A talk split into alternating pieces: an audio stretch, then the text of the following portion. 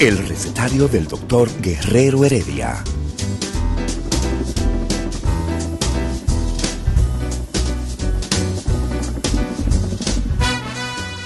Una respuesta para cada pregunta. Una receta para cada problema. Ven a nuestra propuesta radial, amena, diversa y solidaria. Con alto sentido humano y profesional.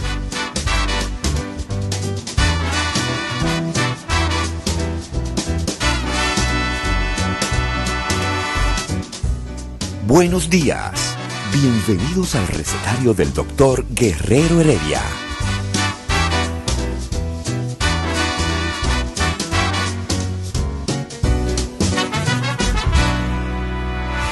El recetario del doctor Guerrero Heredia. Muy buenos días. Iniciamos esta semana en el recetario de Guerrero Heredia, a quien excusamos en la mañana de hoy, eh, quien no está con nosotros por razones personales muy urgentes. Pero eh, en esta mañana este, tengo como invitado y como parte eh, de asesoramiento de este programa al señor psicólogo Luis Holguín Veras Martínez, eh, con quien vamos a conversar acerca de un tema sumamente importante que está en el Senado en este momento. También el, analista catedrático universitario procedente de una provincia del este, eh, conocida como Altamir, no, eh, Atomayor. Ay Dios, Eladio a tu mayor. El, señor, el, vaya a tu mayor, yo no empiezo a darme cuerda temprano. Este, ese es Noel de la Rosa y Calpio, quien... No, Noel de la Rosa y de los Santos. Y de los Santos. Mi mamá tú vas a tener problemas. Eh, el apellido de mi mamá tú señora, no borrarlo ahí. Excúseme, señora, sí.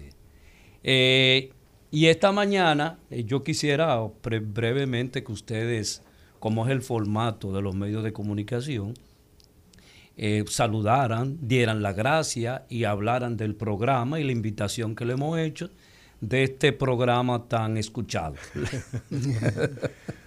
bueno, gracias Eladio por la invitación a este tan escuchado programa. Es el protocolo. Sí, y visto. Eh, También y visto, sí. Y contento de estar aquí, sobre todo de que podamos hablar de un tema tan importante como es la reforma integral de la seguridad social. Un, momento histórico que el pueblo dominicano, todos los radioyentes, las personas que nos ven, eh, deben participar, deben empoderarse y deben, debemos aprovechar para salir de, de esta revisión con un producto, con una nueva ley que eh, corrija los principales aspectos que necesitan ser modificados. O sea, tú te refieres a la ley 8701, que es la ley de salud. Que creó el sistema, dominicano de seguridad social. El sistema dominicano de, seguridad, social. Eh, señor.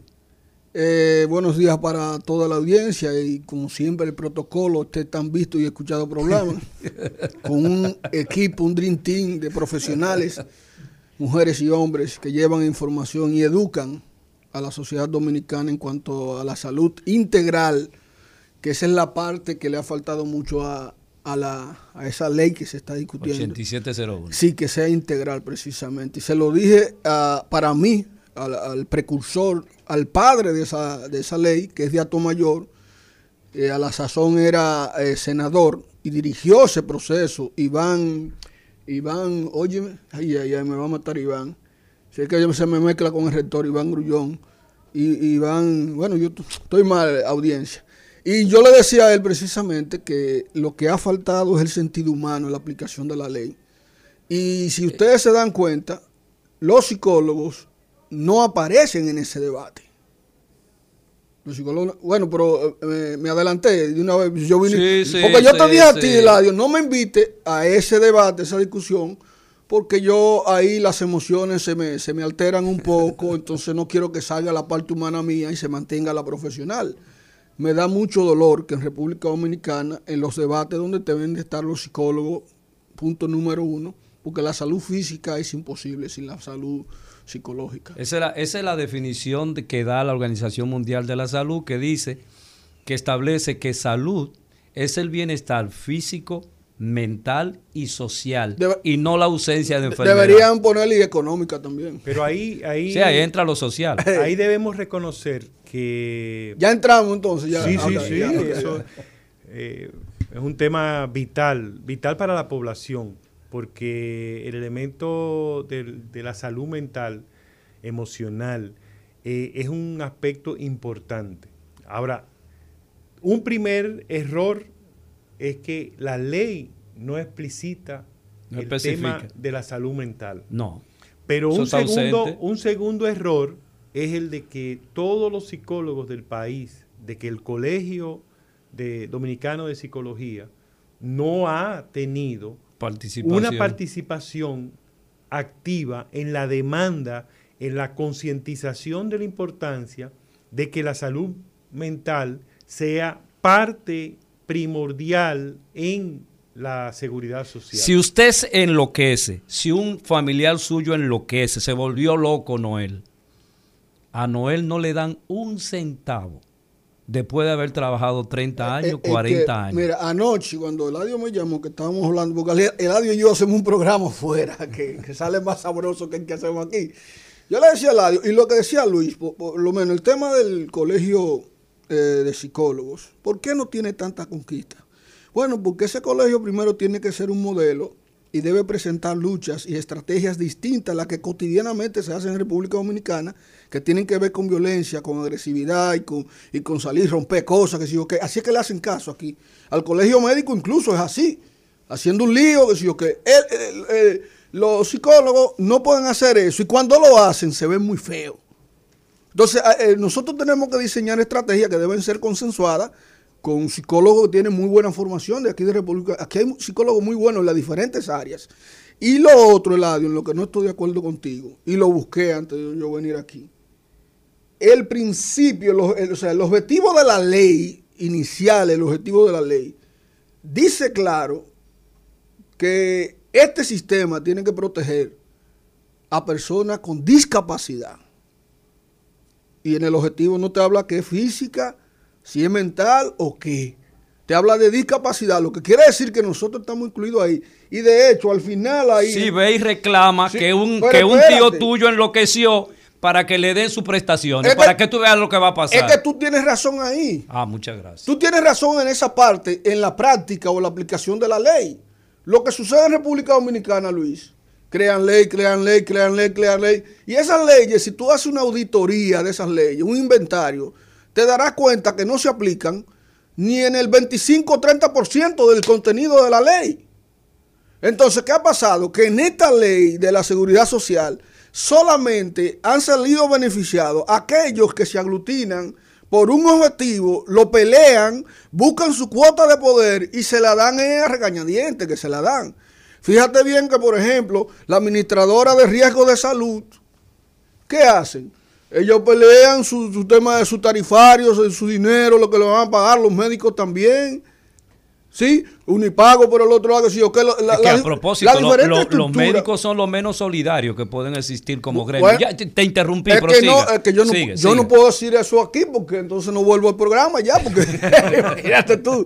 Eso no, eso no, no, pero yo voy a decir algo peor, Luis, y ahí quiero que me acompañe a la salida cuando Eladio me saque de aquí. Yo haciendo un análisis, yo digo contra, pero es que estamos discutiendo la ley con personas o que son ignorantes de la materia o que son psicópatas.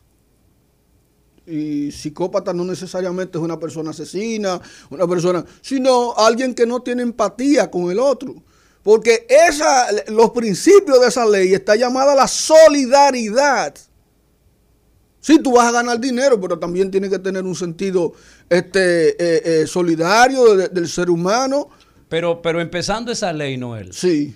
este, a mí me gustaría, Luis, que tú nos describa el artículo 1 de esa ley 8701, la actual, la que, la que nosotros nos regimos desde hace 20 años que está esa ley, hace, señores, No, hace em- 20 años. No, empezó en el 87 por ahí, No. eh, o se aplicó, mejor En el dicho. 2003. No, no, en el 2003 se aplica con, con Hipólito.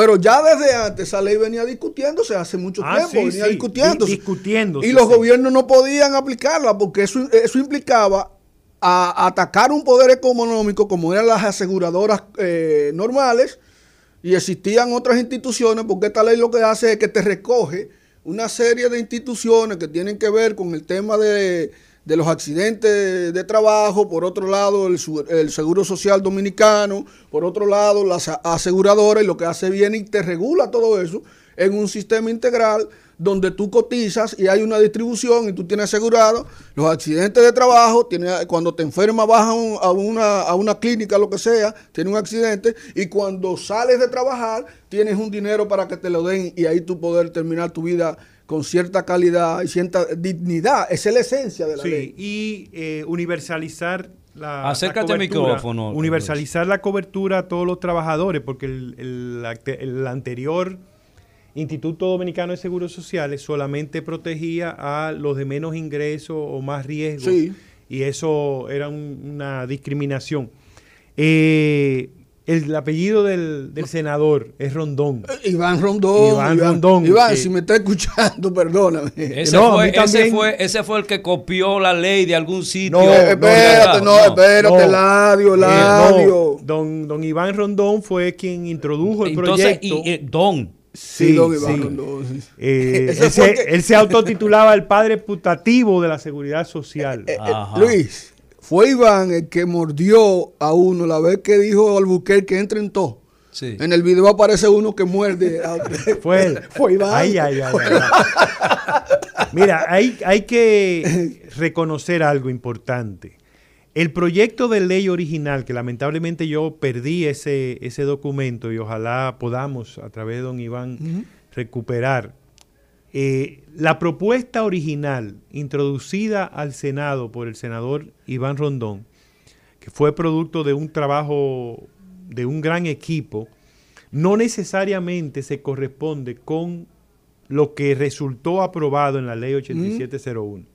Y a mí me gustaría, wow. a mí me gustaría hacer un trabajo comparando ambos documentos para tener claro cuáles fueron las modificaciones que, sur- que sur- eh, se hicieron Al proyecto al original. proyecto original. Ujú. A mí me gustaría tener ese análisis. Yo, yo lo puedo decir a Iván, a ver si no consigue. Y, y- y es importante. Y, y hay un aspecto eh, que tú pedías que analizáramos el artículo 1 del- de la ley que se refiere al objeto del sistema dominicano de seguridad social. Lo voy a leer y luego haré el comentario. Dice, la presente ley tiene por objeto establecer el sistema dominicano de seguridad social en el marco de la Constitución de la República Dominicana para regularla y desarrollar los derechos y deberes recíprocos del Estado y de los ciudadanos en lo concerniente al financiamiento de la protección de la población contra los riesgos de vejez, discapacidad, cesantía. Perdón que se me movió. Cesantía por edad avanzada, sobrevivencia, enfermedad, maternidad, infancia y riesgos laborales. El sistema dominicano de seguridad social comprende a todas las instituciones públicas, privadas y mixtas que realizan actividades principales o complementarias de seguridad social a los recursos físicos y humanos, así como las normas y procedimientos que los rigen. Entonces, hay un aspecto que Pero, yo quiero pero él destacar. me está señalando, No, te- Luis. ¿Por qué que me está señalando, Eh, eh, Noel? porque ahí- Dime, dime lo que tú Luis, quieres decirme, dime. Luis, Luis. Ahí aparece, dentro del concepto de enfermedad, Ahí está. podríamos incluir la, la enfermedad Pero que no está, que no está, no lo No, se dice. El, Eladio tiene razón. No, no, Luis, no tiene. Sí. Ok. ¿Por qué? Sí. Porque cuando vamos a la aplicación de esta ley, los servicios que las ARS tienen que dar son los que están eh, descritos en lo que es el catálogo. El catálogo. Ahora llaman el plan el PDSS, el Plan de Seguridad Social, algo, Plan de Servicios de Salud, PDSS. Y ahí entonces no aparece la educación. Ok, ok. no, aparece la salud mental. Ah, no, Ustedes dos tienen toda la razón. Son dos señores ya entrado en edad por encima de mí. Y este tipo.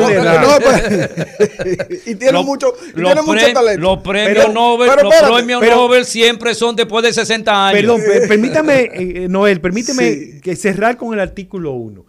Ese artículo 1, a mí me gustaría que los radioyentes, que las personas que nos ven entiendan que en la redacción de ese primer artículo, que en, realidad eh, es la expresión de todo el primer libro que se refiere a los fundamentos de, la seguridad social, tiene un enfoque que va dirigido a justificar o enmarcar los negocios que están eh, alrededor, de... alrededor de la seguridad social. Fíjate que cuando habla de la población, habla de que junto la población junto con el Estado es el garante del financiamiento de la seguridad. Somos nosotros que tenemos que no, pero y en la práctica es así. Y aunque dice arriba que está en base a la Constitución, olvida que lo que la Constitución manda es que la seguridad social decreta que es un derecho de la población y responsabiliza al Estado, al Estado. su desarrollo y de la garantía de ese derecho. Sí, pero eh, el Estado viene entonces. Muchas gracias, Luis. No, no, pero ellos por el otro lado, porque es que ellos son, para una cosa son esto y para otra lo son, porque también te tienen a Senasa y te lo justifican con el Senasa. Porque ellos lo que están diciendo en esa ley, el espíritu de la ley, como bien dice Luis, te plantea de que tanto la población como el Estado, y nosotros somos parte de la población, eh, somos parte del Estado, pero las empresas asumen un porcentaje de lo que los empleados que tributan, ¿sí? Pagan. Pero esa no es la parte que a mí me preocupa. La parte que a mí me preocupa es cuando el ADIO inicia definiendo la salud de acuerdo a la OMS. Define salud de acuerdo a la OMS. Dice que es eh, que la salud es el bienestar físico, mental y social y no la ausencia de enfermedad. Lo que significa esto, que tú puedes estar físicamente sano, pero si mentalmente está alterado, ya ahí no hay salud. Entonces, cuando Luis... Cuando, cuando por ejemplo, tú quedas eh, eh, eh, desempleado, o cuando a ti te jubilan, que es un proceso psicológico que en algún momento debemos explicar, cuando a ti te jubilan, ¿cuál es, además del acontecimiento psicológico que produce eso? ¿Qué va a pasar? ¿Qué pasa contigo cuando de repente te pasaste 30 años trabajando, como dice la ley? Tiene que pasarte 30 años atención Noel, cotizando de manera ininterrumpida. Porque si tú dejas de cotizar... es que tú te me vas a ir por otro sitio ahora. Ajá. No, no, que tú tienes razón, tú tienes toda la razón pero me va a sacar de la, de la, del argumento, de la lógica que yo te quería plantear. A ver, Esa explicación que está tan interesante, pero me va a sacar de la lógica que yo te quiero plantear.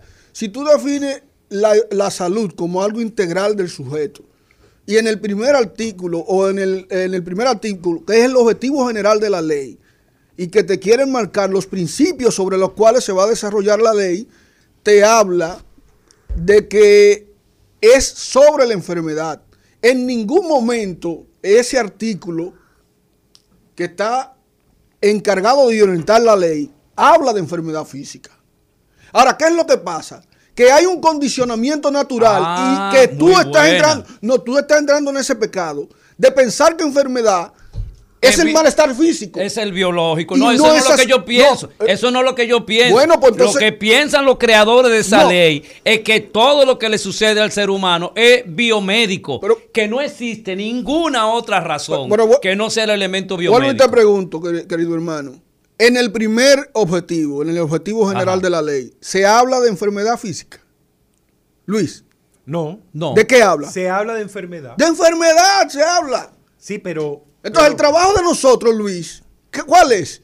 Irle a aclarar ahí al, Congreso que enfermedad no es solamente física, porque eso es lo que ellos piensan. Nos estamos poniendo de acuerdo. Eh, eh, pero, pero, oigan, insisto mm. en que la ley habla de enfermedad, no explicita que incluye el concepto de enfermedad mental, pero lo más importante es que en el catálogo de cobertura de servicios, del PDSS no se habla, no, no existe la palabra mental, lo acabo de, consultar ahora, ni psicológico. No. Entonces ahí no hay. Pero los psiquiatras están buscando sus espacios y lo están ah, logrando. Ah, pero nosotros pero lo están logrando. Pero y nosotros. Pero espérate, Eladio, Luis. Lo están logrando porque ellos están esgrimiendo el mismo argumento que yo estoy esgrimiendo aquí. O sea, si nosotros damos por hecho que esa ley no nos contempla, no tenemos nada que buscar, Eladio. Entonces yo creo que lo mejor que nosotros tenemos que hacer es agarrar lo mismo que ellos crearon, buscarle la parte semántica, sí, y demostrarle que en la práctica no se está haciendo, pero que el espíritu de la ley lo contempla. Y los radio escucha deben eh, estar claros de que estamos hablando de un problema que les afecta. No es solamente hablando desde la perspectiva de la profesión del psicólogo como un espacio de ofrecer su servicio. No, es un servicio que la población necesita. Es un servicio que, por ejemplo, en esta eh, situación de pandemia, la, las secuelas psicológicas en la población son muy altas. Y tenemos necesariamente que garantizar la seguridad social ha debido hacer que así como se ha provisto de las pruebas eh, médicas para determinar los pacientes, que los pacientes tengan una asistencia psicológica, eh, eh, que los familiares tengan una asistencia psicológica. Mire, yo creo que ustedes, la audiencia debería llamar, cada persona que esté escuchando este programa debería llamar a otros para que lo escuchen, porque esto es muy importante. Fíjate por qué, Luis. Esto es como el veneno de la metadona, creo que, que es un veneno sutil que te va matando y deja poca huella, no se da cuenta. Entonces el tema psicológico es parecido porque la gente no lo percibe tanto como percibe una herida en un dedo. Por ejemplo, Luis hablaba del impacto que va a tener la pandemia. Que tiene. En, la parte psicológica. Y la gente no se está preocupando por eso. Sin embargo, hay gente que están consumiendo más droga y le está dando sobredosis, le está dando infarto de, de ese alto nivel de cortisol por el estrés, por la ansiedad, por ese tipo de cosas hay jovencitos, por ejemplo, yo te puedo decir que en la UAS, la institución para la que yo más trabajo, se han muerto aproximadamente en este periodo como entre 300 personas. Wow. De infarto, directamente del mismo COVID, pero que esa muerte está vinculada también a un tema psicológico. Claro. Porque no es, lo, no es lo mismo tú enfrentar el COVID con una actitud del manejo emocional y mental que con un sistema eh, eh, inmunológico deteriorado por el mismo estrés que se ha creado desde la noticia que empezaron a enviarse.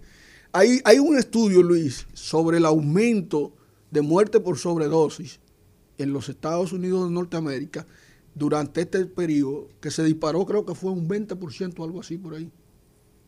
Lo que quiere decir que la gente para poder dormir, para poder eh, relajarse, para poder entender la situación, está consumiendo más cosas y está haciendo y estuvo aislado permanentemente. Entonces eso no se está tomando en cuenta. Y una enfermedad física, muchas veces su origen no es físico, su origen es psicológico. Y la gente piensa que hay que ir al psicólogo cuando tú estás loco. Y hay un tipo de terapia que es una terapia preventiva de tú periódicamente ir al psicólogo para tú tener condiciones mentales mejor. Porque, y ya con esto termino, Luis, una persona que yo asesoro de una empresa, yo le decía, mira, tú no haces nada con producir riqueza si no produce felicidad. Déjalo ahí. No, no, no, espérate, no, espérate. Déjalo ahí, déjalo ahí, vamos, vamos. El recetario del doctor Guerrero Heredia.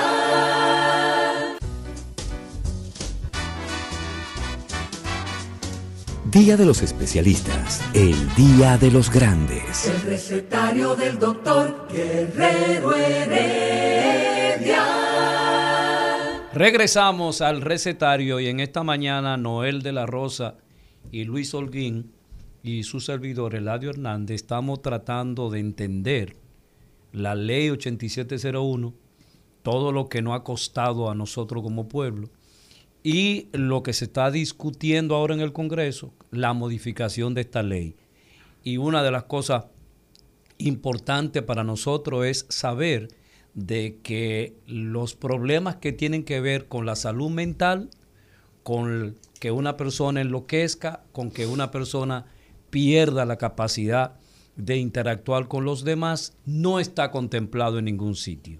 No está contemplado y de repente aparentemente la ley va a seguir con el mismo error que ha estado presente y cuando un familiar suyo lo lleven allá a, la, a lo que creó Ángel Almanzar, los centros de intervención en crisis, donde usted va al mocoso puello y enloqueció y le van a poner entonces un, ¿cómo se llama eso? Lo que le ponen con electricidad. Ustedes lo saben. ¿eh? ¿eh? Ustedes saben cómo que se llama. Pero si es, el electro, el electro, ¿electro qué? Yo no he trabajado con esa práctica psiquiátrica nunca. Bueno, pero están ahí, están ahí en el Mocoso Puello y en algunos otros hospitales. Eh, y lamentablemente esa gente ya cruza como gente de quinta y, novena categoría, ya no existe. Entonces, ¿qué, ¿cuál es el, el proceso que ustedes pueden explicarnos? con relación a cómo incluir esto y de repente, si yo muero, estoy cotizando y yo muero, si mis familiares realmente pueden recibir lo que yo trabajé, ojo, para que usted reciba una pensión, usted tiene que trabajar eh, durante 30 años, cotizar durante 30 años. Y luego usted tiene, cuando cumple 60 años, entonces que tiene esa posibilidad. Y si usted no pone las cosas claras, mire, no le van a dar un chele a la familia. Porque la este, se, ha, se, ha, estipulado que para recibir la pensión Noel, la gente lo va a recibir en el 2033. O sea, eh, algo insólito. Como es insólito, que República Dominicana ya no tiene aeropuertos porque todos los aeropuertos son privados. Por eso al margen de lo que estamos discutiendo. Ay, ay, ay. Ese Che Guevara te sale a ti. De yo, creo, yo creo que es importante eh, comentar que y los amigos radioyentes nos han escuchado hablar sobre la necesidad de los servicios de psicología eh, dentro de todo lo que es la seguridad social. Y es importante que destaquemos que la que se contempla la atención primaria en salud como, una, como la puerta de entrada al sistema de, salud. Y ese sistema, ese nivel de atención primaria no se ha podido. Y la ley lo contempla. Claro, sí, sí. Está, Es un elemento importante y que es un elemento de ahorro de economía al sistema, porque permite la acción de educación en salud, la prevención. Inclusive, el sistema te plantea no llegar ahí a la atención primaria. ¿Sí? Hay una responsabilidad de las ARS de dar educación de salud preventiva, inclusive. Ahora, eso se hace. Pues, pues y ellos van a gastar su dinero, van a gastar su dinero. Pero que tú estás atacando a la ley, eh, porque, nada más. no, yo no estoy atacando la ley, sino a esos actores que se benefician de la ley, no el de la ellos, ellos se benefician de los servicios que, que, ofrecen y de los servicios que no ofrecen. Entonces, realmente es necesario impulsar, es necesario que los amigos televidentes, los amigos radioyentes se sumen al proceso de pedir que haya una reforma integral de la seguridad social para que se impacte la, el, sistema de salud y que las personas puedan tener en la atención primaria un nivel de atención cercano que le responda a todas sus necesidades. Espérate, Luis. Las ARS también ya están metidas en hacer centro de atención primaria. O sea, eso es legal. que ellos, que, perdón, que ellos tengan centro de atención primaria es como parte de su negocio. No, no, espérate, las ARS están Las ARS sí, las ARS tienen centro de atención primaria. No, no. No te puedo señalar. No, no, como ARS que no. Otra. No, como ARS no. No, pues no se van a vestir como ARS, pero tú sabes que son de ellos. Bueno, eh, ahí sí, porque tú sabes la lógica. Pero ahí es, es donde, donde los órganos, los órganos de rectoría el Consejo Nacional de Seguridad Social, la Superintendencia de Salud, el Ministerio de Salud Pública, tienen que jugar su papel y tienen que regular, controlar y frenar las malas prácticas. Entonces, eh, el, Estado no puede. me gusta ese discurso, se, ve, se escucha bonito. No, es, que, tenemos. pero, lo malo es que nosotros no hemos sido, nosotros como afiliados, nosotros como ciudadanos, no hemos defendido, no hemos demandado el que eso se haga. Ahora, si, si, tú me dices a mí, ahí te la compro, Eladio, de que el dueño de la clínica tiene acciones en la ARS y es ministro de, de salud, ahí sí te digo, es que la defensa está ahí. Está en el sistema, en el sistema que debe regular el ministerio, tiene una clínica y también tiene acciones. Eso es lo que tú tienes que decir. Y tiene acciones también en otros estamentos, como un laboratorio, un, laboratorio, centro de diagnóstico, que también lo tienen todo. Entonces, ¿cómo, ¿cómo, la ley se va a aplicar si, si, si hay un organismo eh, que debe ser neutral, que también está siendo dirigido por alguien que se beneficia de, del mal uso, la mala aplicación a la ley. Pero yo le pregunto a ustedes, por ejemplo, el, el Gautier, ese, ese, ese complejo hospitalario, alrededor de donde está ubicado, está, eh, eh, coinciden muchos sectores eh, pobres, y los pobres son los que más se enferman, ¿o no? deben ser pero lo veo tímido. No, son los pobres que más se enferman. Deben, no? deben ser, deben ser. deben claro que sí deben ser. ¿Cómo que deben ser? son los que más se enferman, no él. ¿Por qué la timidez? Es que tú estás hablando con un estudiante que quiere ser científico. no, pues yo no voy a especular porque yo tengo que tener estudios. Que el oyente me llame y yo le diga, mira, si es un estudio que ha demostrado esto. Ve al mocoso puello hoy para que tú veas a los ricos ahí buscando salud. No, ahí no. Ah, ah, ahí, no. Ajá. Ahí no. No, porque los ricos lo buscan en otro. ahí no. Vea al, al, al, hospital, al, al Hoskin. Al, home, al no, de Santiago. Ah, no, de, de, los Estados Unidos, para que tú veas que ahí están los ricos haciendo fila. Ah, pero ese, ese ah, ah, pero tú veas ah, los, ricos también, de aquí allá haciendo pero fila. También tú veas los ricos de allá montándose en el tren. O sea, no, eso, los ricos, esos ejemplos, esos ejemplos. No, no, los ricos de aquí, porque tú me estás diciendo que busque los ricos eh, ahí en el Moscoso Pollo. No van a estar ahí. Yo, ve allá al, de, al, de, al del popular de ahí, de, de, los Estados Unidos, ¿cómo que se llama? Donde van los ricos.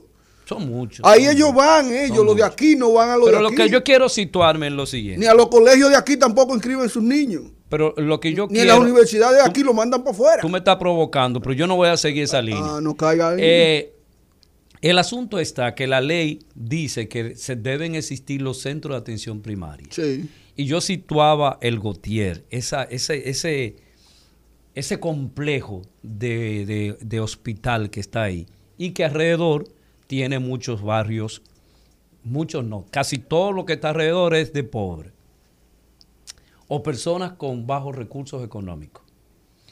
Ahora, como no existen los centros de atención primaria, ojo, en donde debe estar un médico general, un médico familiar, una enfermera especializada, una enfermera comunitaria. Debe haber una enfermera con capacidad y entrenamiento en salud mental. Debe haber un promotor de salud. Debe existir un psicólogo general y debe existir un psicólogo clínico junto con un psiquiatra. Es el equipo que uno sabe que en otros países existen. ¿Qué hace la atención primaria? Y yo no sé si la ley lo explica. No, la atención primaria es la puerta de entrada. Puerta de y atiende una gran cantidad de, de los problemas de salud en general de la población y permite descongestionar los centros de mayor nivel. De segundo y tercer nivel. De segundo y tercer nivel. Entonces, ¿qué es lo que ocurre? Que problemas menores, la, diabetes, por ejemplo, es un tema que debería atenderse en el centro de atención primaria. Definitivamente. Que no tiene que llegar a un hospital de segundo nivel ni de tercer nivel. No tiene que ser necesariamente un especialista que... que un diabetólogo. Un diabetólogo, no. E, él atendería los problemas que se presenten ya más profundos, más crónicos, que no pueda ser atendido por un médico general, un médico familiar en el centro de atención primaria. Pero, pero lo que manda el sistema es que el, este tipo de problemas se resuelva a ese nivel y que la educación en salud y las acciones preventivas se realicen desde el mismo centro de atención primaria, que pueda eliminar, o más, bien eliminar no necesariamente, eh, disminuir la demanda en los centros de segundo nivel y entonces permitiría eso tener un mayor desempeño en el centro de, segundo nivel y un referimiento de los casos que necesiten ir al tercer nivel, pues entonces referirlo a esos centros especializados del tercer nivel. O sea, por ejemplo, o sea, mira, esa lógica del sistema de salud, específicamente, no el sistema de seguridad social, sino el sistema de salud, es una lógica brillante. Desde el 1978 de esa ley. Ese, 87. Eh, o sea, 87. O sea, eso es brillante, Luis. Eh, yo no tengo que ir con un dolor de cabeza, con una gripecita, con una que sé yo qué, a una clínica donde puede estar atendiendo una gente que va con un infarto, que va con una que sé yo qué y lo, atienden ahí. Pero yo tampoco voy a ir a perder tiempo, hacer una fila larguísima, tener una espera para que me atienda un dolor de cabeza que no me degenere en, en algo mayor. Sí, esa es la idea. Porque los centros de, de, eh, ¿cómo que se llama? Atención, primaria. Atención primaria lo que te hacen es que te filtran y te dicen, no, este caso tuyo tiene que ir para allá. te dicen, no, no, esto en tu casa tú lo puedes trabajar con esto. Por ejemplo, por ejemplo el psicólogo, escúchame Luis, el psicólogo en atención primaria, a ese diabético, él es que tiene que crear un programa de atención para el diabético con relación a la ansiedad, el manejo de la ansiedad, al, el manejo de la, de, la depresión, el manejo de todos esos elementos que son propios de esa enfermedad. Mira, y lo, ah, interesante del, del, esquema de atención primaria, del centro de atención primaria, es que tiene un enfoque comunitario. Sí. Yo vi, por ejemplo, Costa Rica, en España, delante de centros de atención primaria, una pizarra en donde le ponían una nota, Eladio Hernández tiene... Eh, cita. Pues, eh, no, tiene pendiente, retrasada su, cita periódica. Lo esperamos. Entonces se lo ponían ahí en la pizarra y los vecinos, los familiares que, que asisten al centro, ven que Luis Holguín no ha ido a chequearse, que Eladio falta por chequearse y se lo dicen. Y llega un momento donde la comunidad se hace corresponsable del proceso de la salud. Y entonces ahí empiezan los programas de, eh, por ejemplo, vamos a hacer actividades deportivas, gimnasia y un programa comunitario. En la escuela, por ejemplo, en la escuela, de la comunidad. y la misma comunidad empieza a estimular y el que abandona, la misma comunidad vuelve a invitarlo, vuelve a atraerlo. Y esa es la dinámica que entonces produce los niveles de salud que se necesitan. Pero las, clínicas no, quieren eso. Ustedes, para que el pueblo ya no entienda, ustedes no tienen idea las personas que se han suicidado por la manera como le dan una información sobre una enfermedad. Así es. Inclusive, te voy a, te voy a decir otra cosa. A veces, tú no tienes ni la enfermedad, es una presuposición del médico y el médico en su discurso, que no te lo sabe decir como te lo diría un psicólogo, viene y te lo deja caer y tú sales de ahí. Bueno, los otros días una persona ahí en el patiño, de, en el puente de, ahí de Santiago, se tiró porque le dieron la información, creo que tenía el coronavirus, era o algo así. Lo otro, el alto índice de, de violencia y de muerte por violencia. O sea, la gente piensa que esa muerte por violencia es solamente por el hecho de que la mujer le fue infiel o por... No, no, es un tema de salud mental. Y esa parte no se está trabajando. Y esos centros de atención primaria deberían estar ahí, en ese barrio, atendiendo diferentes situaciones, donde la más importante es el manejo psicológico que el sujeto le da a lo que le está pasando. Por eso la frase que no le gustó ahorita eh, a Eladio, y, y por eso mandó a que no llevaran, que no tiene sentido ser muy rico si no se feliz. La, poesía, la poesía la vamos a hacer después de ah, esta me va a llevar el... recetario del doctor Guerrero Heredia. Regresamos al recetario de Guerrero Heredia. Un saludo para el doctor Heredia. Este, tú decías la felicidad y qué cosa. No, yo decía que no tiene sentido, sí, la producción de riqueza, si no se tiene felicidad, si no se tiene bienestar. Porque la riqueza es un medio, no es un fin. Tú eres de, de los ilusos, escúchame la expresión. No, no, está bien, está bien. De los ilusos que creen que el tener recursos económicos te produce infe- infelicidad. No, yo no he dicho eso. No. Interpretaste mal mi... Qué, qué mal que interpretaste mal mi frase. ok. Lo que yo te quiero decir es que no tiene sentido tú conseguir riqueza sacrificando la felicidad. Hay mucha gente que en este momento han producido riqueza sacrificando la felicidad y eso no tiene sentido. Porque lo primero Pero tú es te la refieres al existencia. plano político, por ejemplo. No, No, no, no, está bien, no, me metas, no, continúa. no, no me metas para ahí. Luis, respóndele tú esa pregunta, No, Luis. no, en, todo, en todos los órdenes. Pero el, eh, yo quisiera retomar de nuevo el asunto, eh, y Luis está muy metido en eso y representa, es representante de un grupo de organizaciones que están primero envueltos en la modificación, en la atención a la modificación de la ley 8701 y eh, lo concerniente al retiro, a, a las pensiones, a, bueno, a la llegada de la edad en donde tú necesitas mayor atención. Y por eso me voy a salir un poquito y no me caigan arriba. ya, ya, ya tú sabes que te vamos acá arriba. Yo, yo soy de lo que digo, bueno, eh, la vida hay que protegerla desde la concepción hasta la muerte. Ajá. Excelente, muy bien, te de acuerdo.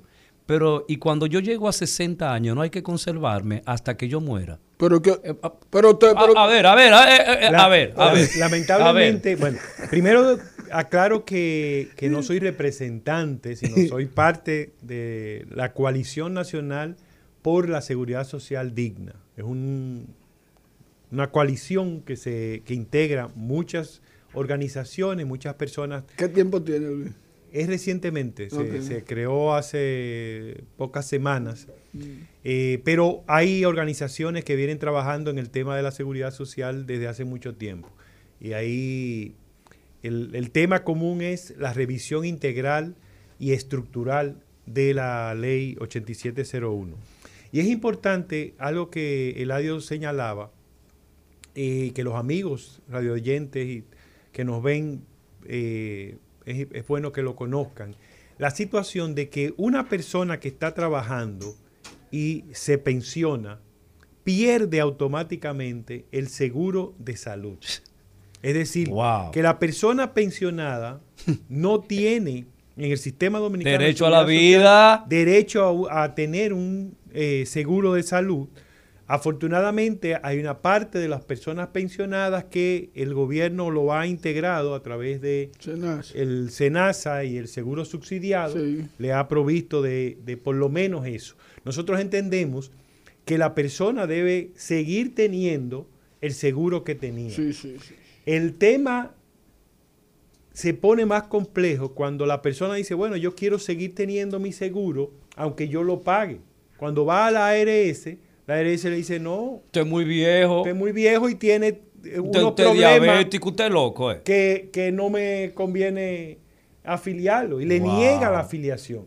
Eso es una injusticia. No, es un Eso- crimen, eso es crimen. Eso no debería ser y el, el seguro social debe, más que eliminar, debe asegurar la, la cobertura, el servicio de salud para que esta persona que en el momento en que más lo necesita, que es el estado de, de vejez, lo tenga. Atención pro grupo vida. Digan algo con relación a eso. Continúa, Luis. Entonces es, es importante, nosotros también estamos, Yo soy pro vida. estamos Pero te he puesto esa. Ajá, Me te he puesto esa. Me tiraste esa chinita. Te he puesto esa. Sí. Nosotros también estamos planteando que la, la seguridad social asegure no una cobertura limitativa en, base, basada en un catálogo que se convierta en un factor de exclusión. ¿Qué- ¿Cómo, cómo es el, el catálogo hasta este momento, Luis? Mira, el catálogo contiene distintas variables y eh, distintos servicios, distintas enfermedades por las cuales se, incluye el servicio de, salud a los afiliados. Eh, un aspecto que yo señalaba en estos días en la vista pública que organizó, la comisión bicameral era el tema del problema o recurso de la sangre. La sangre es un, un elemento vital que todavía no ha podido ser sustituido por, por algo... la eh, ciencia no ha llegado La ciencia no lo ha podido sustituir, pero es un bien que eh, resulta necesario en muchas situaciones de emergencia, en muchas situaciones de enfermedad.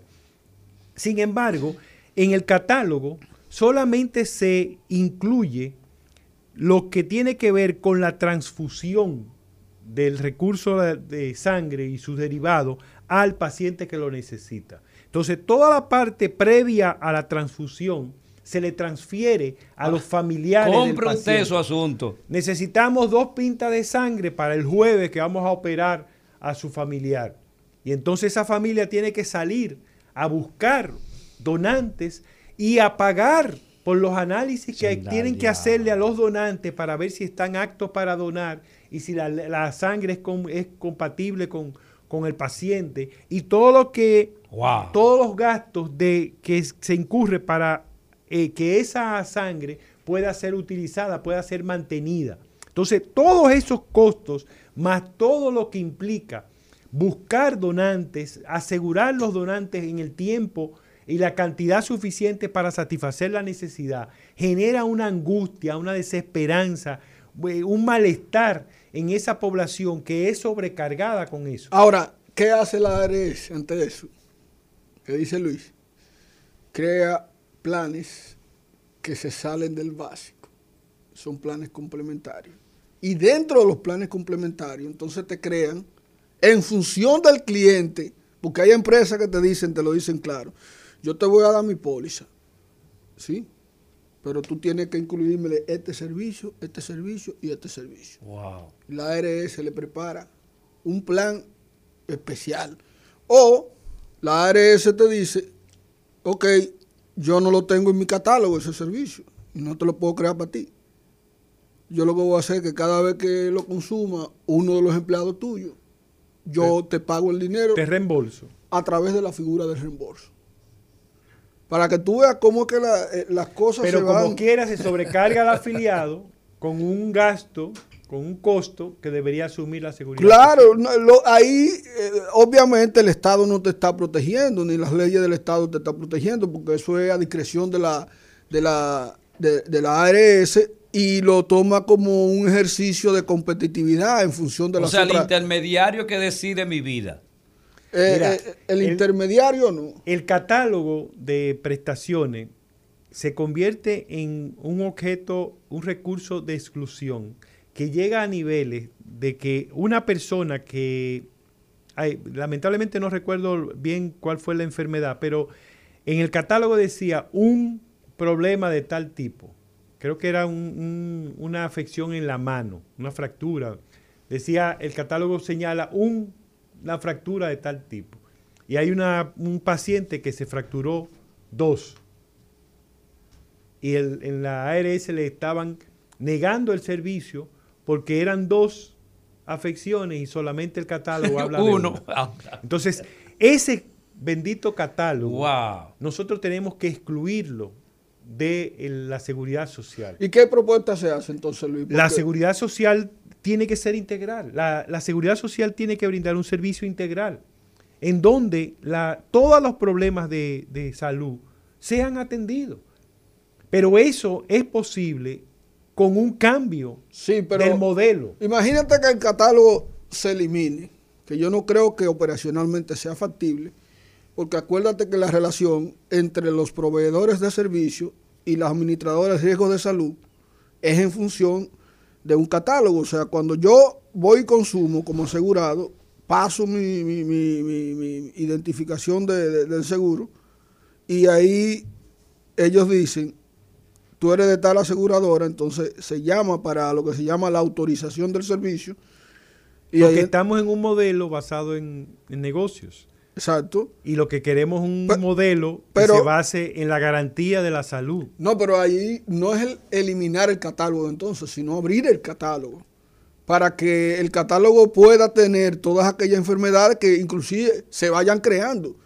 Y aquellas que no incluya, entonces mandarla por la figura de reembolso hasta tanto su existencia o recurrencia sea tal que se incluya en el catálogo. Eh, Pero el catálogo no se puede, eh, eh, eh, entiendo yo, tú ves, Luis, no se podría eliminar porque es la figura que, que, que, que media entre el que sirve eh, el servicio y el que lo paga. Luis, es la eh, ARS. no estamos hablando con un reformista. No, pero No. eh, lo que pasa es- aclárale, aclárale eso, Luis. Primero dile que no. lo que, lo que ocurre es que parte de lo que estamos planteando es que se revise cuál es la participación de ciertos intermediarios, porque en, el sistema tenemos eh, actores que realmente eh, no necesariamente eh, son necesarios cuando uno sopesa el- la inversión, el costo que estamos teniendo por ese, esa intermediación y los beneficios que, que se reciben, no... Tú ves, ahí yo estoy de acuerdo contigo. Y, y yo, sé, yo sé quién tú estás hablando, más o menos. Pero el tema humano, Luis, el tema humano que debe estar presente ahí. Exacto. Y, Y a- eso es lo que se ha obviado. Y nos hemos enfocado en el tema económico nada más. Por eso, por eso es que, es que la, la coalición eh, cobra importancia, porque está permitiendo, mira, en, en la vista pública hubo un... eh, Un testimonio. un testimonio de un joven que habló de la enfermedad de su madre y todo lo que ellos han pasado y lo- la cobertura que han tenido y la cobertura que no han tenido. Eso es- fue desgarrador. Pero los comentarios, cuando hemos compartido ese video con, en las redes, los comentarios, los testimonios que están apareciendo de yo pasé algo similar con el caso de mi mamá, con el caso de mi hermano, con mi caso. Ahora mismo me acaban de enviar un artículo de, una persona eh, que tiene cierta discapacidad eh, físico-motora y ella está contando su, su realidad y cómo la, la cobertura de la seguridad social la desamparó en los momentos más críticos. Entonces, esa es la realidad que, que hay que, que analizar y que tener, de la cual tenemos que apropiarnos para poder demandar que el Congreso Nacional, que ahora tiene el mandato de hacer una revisión integral, y cuando, cuando el mandato lo refiere a una relación integral, lo que dice es no me vire un aspecto y pegue un parcho para corregir. No, no, que lo vea en el sentido integral. Que, que revise de forma tal que se pueda priorizar a la población. Y entonces ahí vendrán los ajustes. Ajustes que, ten- que nos llevarán a tener pérdidas y a tener ganancias. Y entonces eso es parte de lo que la sociedad dominicana tiene que manejar. Mire, nos vamos a ir a una pausa, pero cuando regresemos, usted tome su teléfono y llámenos para hacer las preguntas acerca, primero, o narrar su experiencia con relación a las enfermedades o eh, qué ha pasado con usted y la cobertura y qué ha pasado también en- cuando usted ha querido pensionarse y, y se la han puesto difícil o le dan tres centavos. O el tema de- Llámenos ocho- al 809-682-9850, 809-682-9850 y de cualquier rincón del mundo, 1-833-380-0062. El Regresa. recetario del doctor Guerrero Heredia. Regresamos, regresamos al recetario y nosotros, como ustedes saben, continuamos siempre en las conversaciones de los temas que tratamos. Vamos a escuchar a este oyente qué nos dice con relación a su experiencia. Buenas. Soy una persona, ay, excúseme, bueno, sí, excúseme. Mire, yo soy una persona profesional que estoy pensionada del gobierno. Entonces, eh, a mí me operaron del corazón en el 2011 y duré un tiempo largo para que me pensionen, pero cuando me pensionaron me, me quitaron el seguro médico. Entonces, en el último eh, febrero de, de Danilo Medina, él dio un, un seguro médico. Pero ¿qué pasa? Que no, no cubre casi nada. A mí me gustaría que eso lo revisen, porque nos están descontando un 6% del sueldo. Wow. Wow. Bueno. ¿Entiendes? Sí, Sí. muchas gracias. Porque tú decías, Luis, tú, tú hablabas de eso. Sí, eh, eh, eh, eso- esa eh, realidad eh, es triste que, que ocurra. Y, y qué bueno que la señora nos ha llamado y ha contado su, esa experiencia, eh, porque eso es parte de lo que estamos tratando de que se reforme. La persona que se pensiona tiene la necesidad y tiene el derecho de tener un seguro que incluso cubra más que lo que cubre normalmente. Así es, lo, lo que hablan del derecho a la vida, digan algo. Buenas, Sí, buenos días. buenos días. Eh, como están hablando de la ley de la seguridad social, el caso específico mío, yo eh, era empleado del Estado, me cancelaron, tengo 60 años, me- eh, tengo, entonces voy a, re- voy a exigir mi fondo de pensiones para yo emprender algo, porque no estoy trabajando, tengo 10 meses sin trabajar, y lo que me quieren dar son 10 mil pesos mensual Wow. hasta que se me agote lo que tengo, alrededor de unos 800 mil pesos. Eso, eso yo creo que, o sea, como, ya, pero sin embargo a otra gente se lo dan todo. Yo necesito que me den mi dinero para yo emprender algo, porque yo quiero, yo no estoy trabajando, tengo 10 meses sin trabajar. Coménteme algo al respecto. ¿Con qué edad usted se afilió? Ah, perdón. Ay, se nos- se se nos nos fue. fue. Mire, lo que pasa es que eh, en la ley 8701 existe una figura que llama de ingreso tardío, que fijaron en 45 años o más eh, esa figura, que son las personas que se sabe que no van a poder acumular las 360 cotizaciones. De seguro que ese amigo que nos llamó y que no le eh, permiten devolverle su fondo de capitalización individual, ingresó con menos de 45 años. Pero lo que él está reclamando es un derecho justo, es un reclamo justo. ¿Por qué? Porque hay, eh, un, hay un millón 45 mil 870 personas que se registraron con entre 31 años y 44 años. Ajá. Ninguna de esas personas podrá acumular antes de los 60 años las 360 Anda, tío. cotizaciones que tú señalabas, Eladio. Entonces, este amigo radio ti- tiene que esperar el 2033. el 2033 para acumular, para poder tener derecho. Si no es que deja de trabajar, si dejó de trabajar se extiende más. Exacto. Y Ay, entonces, lo que él está planteando es un reclamo justo. Nosotros estamos señalando que esa edad límite para el concepto de ingreso tardío se revise y se eh, disminuya de forma tal que todos los que no van a poder materialmente en su vida laboral acumular las 360 cotizaciones porque ingresaron con una edad más avanzada, eh, queden incluidos y no excluidos con ese artículo 45, que tiene algo peor también, un agravante, que es que aquellas personas que trabajando en el Estado tenían derecho a, estaban amparados por la ley de pensión y jubilaciones del Estado, este- y se ing- ingresaron a este, este nuevo sistema, una FP con menos de 45 años, le niega supuestamente el derecho a eh, su pensión. Y esa, esa aplicación es un error del Consejo Nacional de Seguridad Social que está desconociendo lo que establece el artículo 35 y 38. El 38 específicamente dice que todas aquellas personas que están amparadas por una ley como la 379, antes de la entrada en vigencia de, este- de esta ley, eh, sin importar la edad, pueden, tienen derecho a permanecer en el sistema de reparto. Es decir, que todas aquellas personas trabajadoras del Estado que se le está negando el, el derecho a pensión del Estado por tener, eh, haberse integrado a una FP con menos de 45 años, tienen el derecho y el Consejo Nacional tiene que rectificar tiene que emitir una resolución reconociendo el derecho a pensión de las personas que se afiliaron con menos de 45 Yo años. tengo 45 años. Quiero que me regresen lo que yo he aportado durante ese tiempo. Pero me están pidiendo y me dicen, mire, para yo darle ese dinero, usted tiene que no aparecer en la TCS durante un mes, durante tres meses.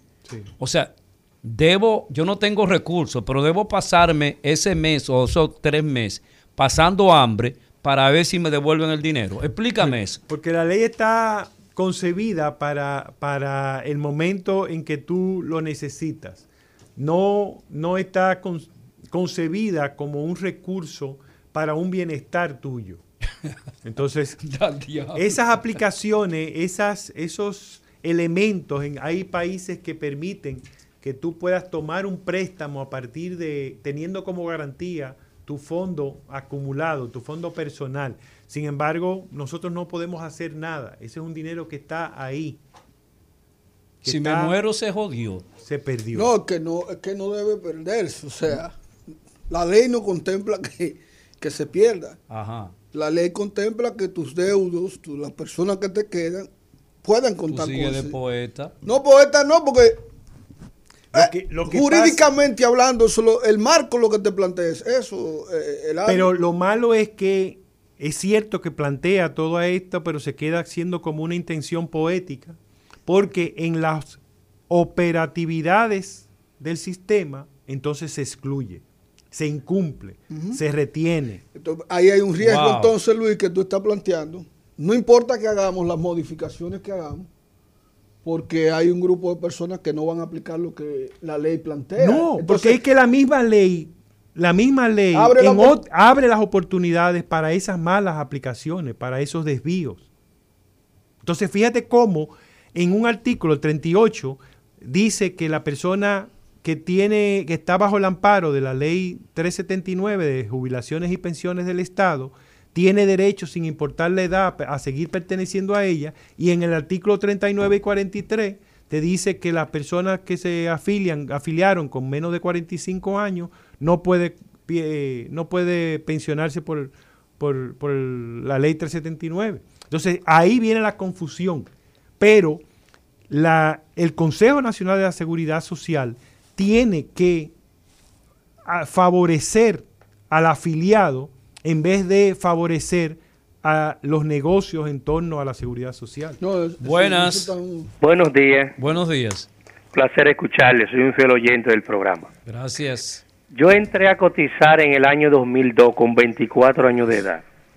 Entonces, yo no aplicaría más adelante para una pensión por el Estado. Le escucho en el aire. Gracias si trabajaba en el Estado antes del 2003, tiene derecho a permanecer bajo el amparo de la ley 379. Pero si no trabajaba en el Estado antes del 2003 que inició este sistema, su pensión va a ser a través de este sistema. Él, dijo que entró a los 24 años, pero, no dijo cuándo. No dijo qué edad tiene, no, no, Solamente la edad en que entró, pero no. Bueno, buenas irá por uno o por el otro. Sí, buenas. Ah, no, no, no le he dado a esto. Buenas. Buen día. Sí, buenos días. La Z. Sí, ¿cómo fue? No, la Z no. no, Eladio, Eladio. ¿Eh? Es Eladio. Exactamente, sí. Cuéntenos. Mi hermano, mire, que le habla el médico. He pasado dos situaciones con eso. Primero, yo, yo cumplí 60 años tengo 30 años trabajando en el Estado. Voy a hacer mi trámite para la pensión que me corresponde. Y me dicen que no, porque yo tengo AFP, una AFP privada. Yo le digo que qué es lo que tengo que hacer. Me dicen que yo tengo necesariamente que solicitar el traspaso de mi fondo de pensiones para Hacienda. Ay, le, le, confieso, y eso hace cinco meses. voy a la AFP que hago referencia, no me dan ninguna respuesta, voy a la vida, no me dan ninguna respuesta, solamente usted tiene que esperar. Después de 30 años de trabajo. ¿Qué edad tenía cuando ingresaste a la AFP? Tenía 42 años. Ese es el problema. Porque le, tu, tu principal recurso, y te invito a, a usarlo, son los artículos 35 y 38 de la ley 8701. Repítesela de nuevo. 35 y 38. En ambos eh, artículos se reconoce el derecho que tiene la persona afiliada amparada por la ley 379, que es la de pensiones, jubilaciones y pensiones del Estado, a permanecer en el sistema de reparto. Entonces, fíjate lo que ocurrió y, y que de seguro a este radio oyente le pasó. Antes de iniciar el sistema de pensiones, las AFP lanzaron a las calles promotores a captar afiliados. Y entonces, por un, una deficiencia del Consejo y de la DIDA de educar a los trabajadores del Estado de la conveniencia de que ellos decidieran si se afiliaban a una AFP o se mantenían en el sistema de reparto, eh, eh, muchos de estos promotores integraron a las personas por un desconocimiento. Y eso fue reconocido por el Consejo Nacional de Seguridad Social, dio unos plazos para que las personas que eran trabajadores del Estado y quisieran pasar al sistema de reparto lo hicieran y dio unos plazos para eso, pero cayó en el mismo error de que no comunicaron a todos los servidores públicos esa, ese periodo, digamos, de gracia. Entonces cayeron en lo mismo. Y hoy en día ellos tienen que volver a reconocer. ¿Y qué debe hacer este señor? Ir a la DIDA, llevar una comunicación a la DIDA diciéndole que su reclamo a permanecer en el sistema de reparto y que se le transfieran su fondo a Hacienda eh, se basan en los artículos 35 y 38 que establece, el artículo 38 establece que ese derecho a permanecer en el sistema de reparto eh, dice textualmente sin importar la edad. Pero, pero yo creo también, Luis, que yo he escuchado muchas quejas sobre esto y también he visto de cerca. Yo creo que ahí hay un tema también de procedimiento por parte de, la, de las instituciones que tienen que velar y sobre todo las AFP. O sea, a veces eso no es sano. Eh, eh, ese, ese, ese trabajo que le da la gente a veces, hacer esos procesos para que le den lo que ellos, lo, que, les pertenece. a veces no es ni el articulado de la propia ley. A veces es precisamente la falta de cumplimiento de lo que el artículo 38 y 39 plantea. Lo que pasa es que el Consejo... Porque él, dijo que ya el proceso se lo iniciaron, pero lleva cinco meses. No, y, hay, y hay personas que tienen años. Años, pero muy probablemente esa queja se basó en ese artículo y ellos lo saben. Lo que pasa es que el Consejo ha, ha dejado de lado el artículo 35 y 38 y en su resolución solamente se ha basado en el 39 y el 43 y le ha aplicado esa esa exclusión de la, de a todos los que tienen menos de 45 años, a, los empleados que tenían el derecho a permanecer en, el sistema de reparto porque trabajaban en la institución pública. Yo estoy en esa situación. y como nosotros nos hemos dado a conocer nuestras leyes en su profundidad y a veces ni los mismos abogados la manejan bien, entonces... Por eso yo le decía que e-, hiciera este la comunicación a la DIDA reclamando pasar al sistema de reparto en base a los artículos 35 y 38 y que se lo copie ahí, que lo busquen la, la ley 8701, que la busquen en, Google y le copie los dos artículos. La DIDA actualmente yo debo eh, reconocer, eh, ya he felicitado en persona a la directora eh, actual de la DIDA, están jugando un papel importante. ¿Cómo se llama esa directora? No, recuerdo el, nombre ahora. Ay, excusan. Estaba tratando de... lo estaba buscando. yo lo noté. Pero, pero realmente eh, yo he sido un crítico del rol que históricamente ha jugado la DIDA y reconozco que en la actualidad ellos están haciendo un esfuerzo porque ese derecho de los servidores públicos que le está siendo negado se, se reconozca. Pero ahí es el Consejo Nacional de Seguridad Social que tiene que producir una resolución que aclare y que le conceda el beneficio a todas las personas afiliadas al sistema de reparto a continuar. ¿Y ustedes como organización cómo no hacen esa comunicación al Consejo? Nosotros ya la hemos hecho y tenemos una instancia presentada al Consejo demandándole que haga una rectificación, que emita una resolución en ese sentido. Ok, buenas. Buenos días, ¿cómo están ustedes? Bien.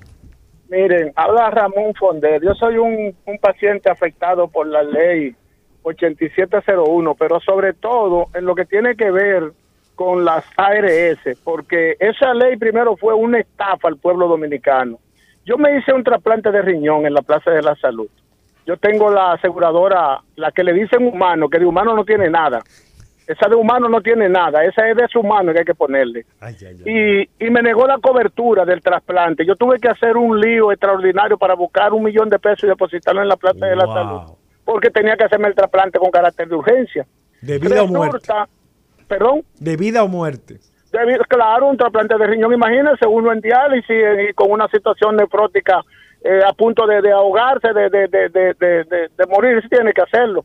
Pues yo demandé, lo demandé al seguro en justicia, porque ellos me alegaban una supuesta preexistencia, una de esas cosas que siempre alegan Sí, para sí, negarle los servicios a los ciudadanos, pero lo demandé porque yo soy abogado, además. Y desde que lo demandé se metieron en miedo y me cubrieron los gastos de- del del trasplante y me devolvieron el dinero. Pero eso se lo hacen a la mayoría de los dominicanos y la mayoría de la gente se queda sin, sin En- nada. Entonces, Y se quedan era sin, lo que yo te y, decía. y se quedan sin casa y eh, se quedan era lo- sin nada. Era lo que yo te decía. Le Luis. felicitamos, le felicitamos por esa demanda y ojalá que sirva de ejemplo a, a muchos otros más afiliados. Luis, era lo que yo te decía ahorita. Hay una necesidad de que el pueblo dominicano se empodere con educación y con lectura. Porque hay mi- miles de casos de esa magnitud. De hecho, eso no es aquí en República Dominicana nada más. Pero yo te decía que el fin de semana vi dos películas relacionadas con ese tema. Una de Dicen Washington y otra de, de- de otro actor por ahí.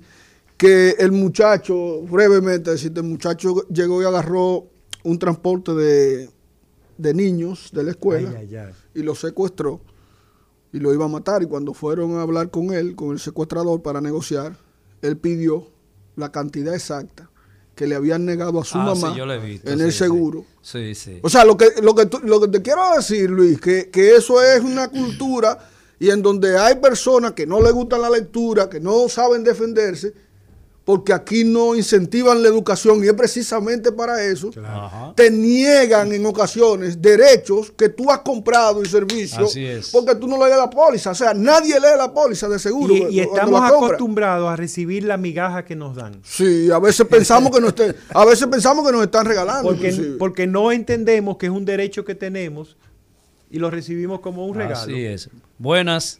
Sí, buenos días, sobre todo a Luis Holguín.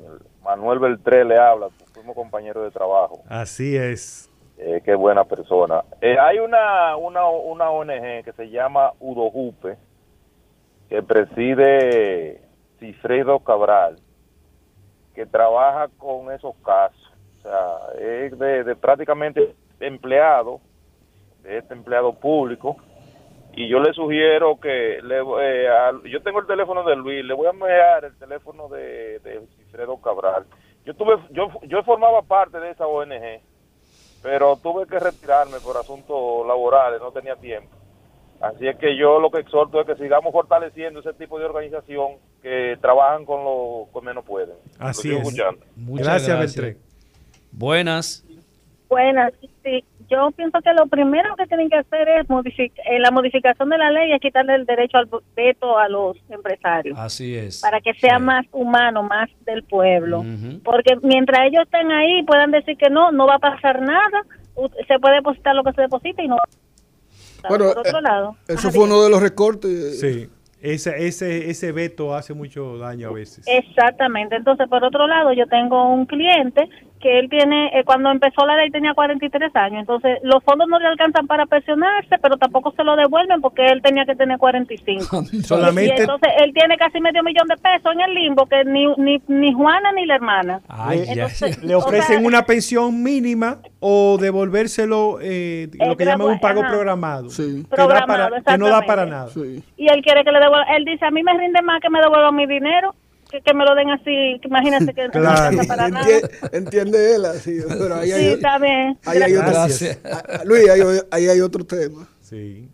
Buenas. Sí, buena. Sí.